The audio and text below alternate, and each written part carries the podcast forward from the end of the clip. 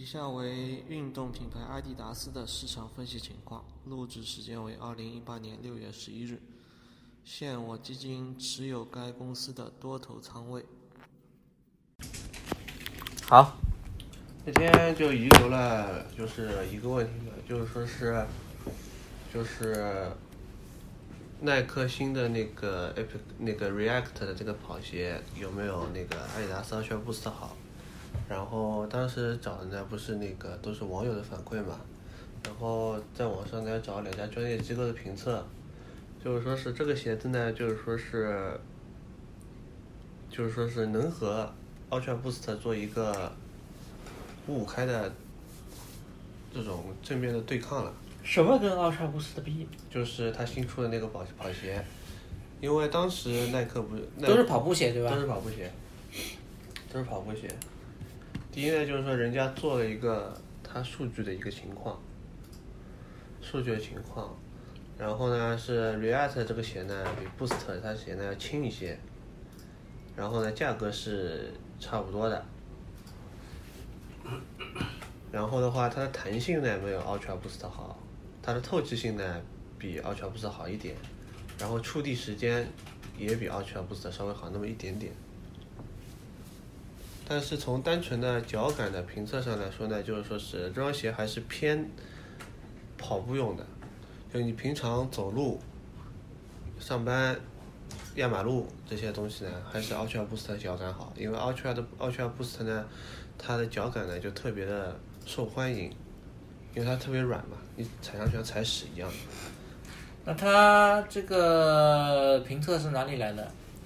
评测是一个什么值得玩的一个网站，它是有一个是在官方网站吗？不是官方网站，是三第三方的，什么值得买是一家公司，对对吧？对，这家公司你怎么知道它这个网这个文章不是它官方，是它官方的，而不是盗名就的？因为它下面有有一些签约的作者，然后呢，它这个网站呢就是这个网站名字就叫什么值得买？对这个网站是有两个用处，第一个用处就是说是它会寻找各种各样的全网的一些购物网站的特价，跟那个做视频的什么值得买是一家吗？不是一家，那视频那个是叫什么？视频那个我不知道。然后的话，他的话就是说是这篇文章的话，这个这个作者的话写过二十三个评测，然后这篇文章也有大概有冒有快九千个评论了，我觉得公信力还是可以的。而且他说的就是说是，啊，还有就是说这双鞋的耐磨性，他也提到了，它的耐磨性也没有 Ultra Boost 好，因为 Ultra Boost 下面贴了马牌的大底，它只是鞋头跟鞋脚做了两个，然后当中这个是没有保护的，然后这边磨损的会比较厉害。还有别的吗？还有别的？还有别的就是这个，它第一呢，它是评测了一个脚感，然后呢，它对比者呢对比两个，我先讲这个人是哪里的？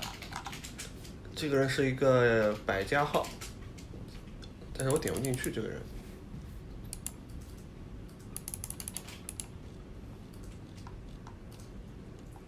什么叫百家号？就是百度的一个公共号、公公众号呀，公众号对啊，他粉丝有多少？粉丝我点不进去啊，我想找的找不到。但是看他写的文章的话，其实还可以，都是也是没有非常的不是不是不是不是写文章写的还可以。我们现在不怀疑他的水平怎么样，但是我们怀疑他的立场的问题，知道吗？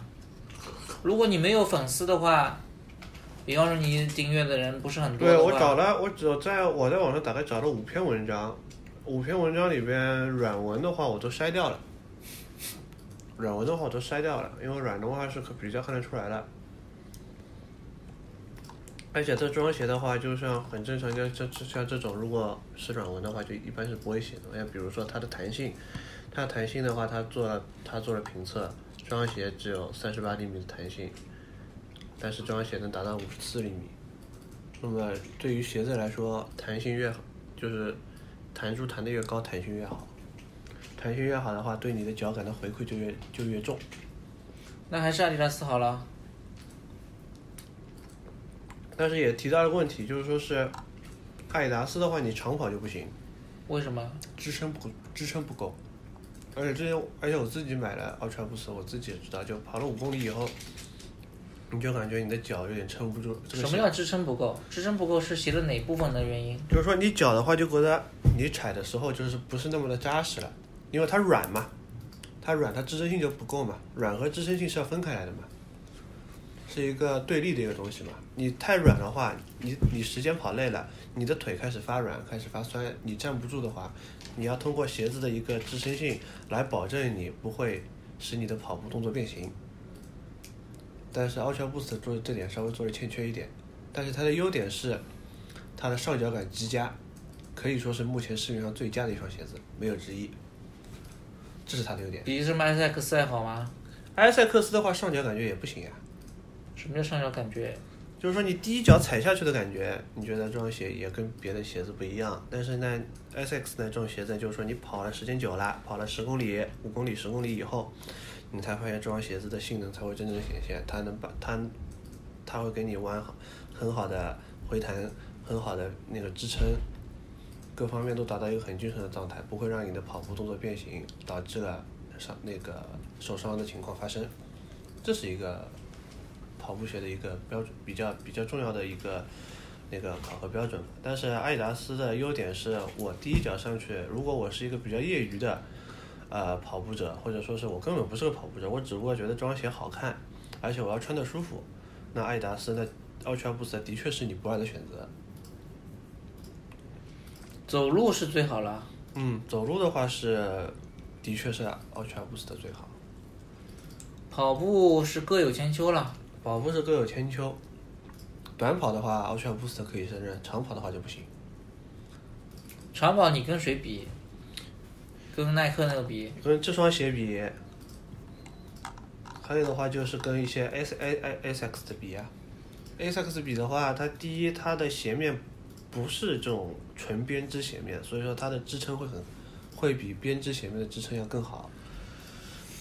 就是短跑是阿迪达斯这个好，长跑是耐克的这双鞋好了。嗯，稍微好一点，好了多少？差不多吗？好不是很多。那么双方的好和坏也基本上差不多了。对，双方的好和坏基本上差不多，然后就是说是看大家的那个喜好了嘛，就是说是，第一就是看外观了。第一对看外观，然后看外观看宣传，然后这次的话就是说是耐克的，就是说是鞋款的话，宣传的话也是非常的到位，就是说他给你的鞋盒是这样的鞋盒，来来告诉你，就是说是，嗯，我这双鞋看起来就很软，但是 Ultra Boost 就是一个鞋盒子嘛。你这个重点写进去了吗？写进去了，你这分享给我了吗？呃，发给我过吗？发给过你，我是在这你改过吗？改过的，我这边刚以前的东西我删掉了，改过吗？你要重新发给我了。哦，那不没没没协作过，你不要写作，不要写作，先发给我。你不等一下，你这个里面还有什么？这是什么？这个是当时收入比重，就是是是就是地区了。对地区的收入比重，然后这个是耐克的地区收入比重，就是要不要更新 Q 二也出来了，好，更新一下，然后你把那个你这个阿迪达斯的东西就做的跟那个一差不多，迪士尼啊，迪士尼差不多。你这个就按地区嘛，因为它里面没有分什么分鞋嘛，不分鞋，不分鞋了那你就按照地区吧，地区来。阿迪达斯没有分鞋分服服饰没有吗？有，他怎么封的？它的产品线是怎么分的？公布了产品线是怎么分的？反正我都忘了，看一下，你去看一下它产品线怎么分的，分的合理不合理？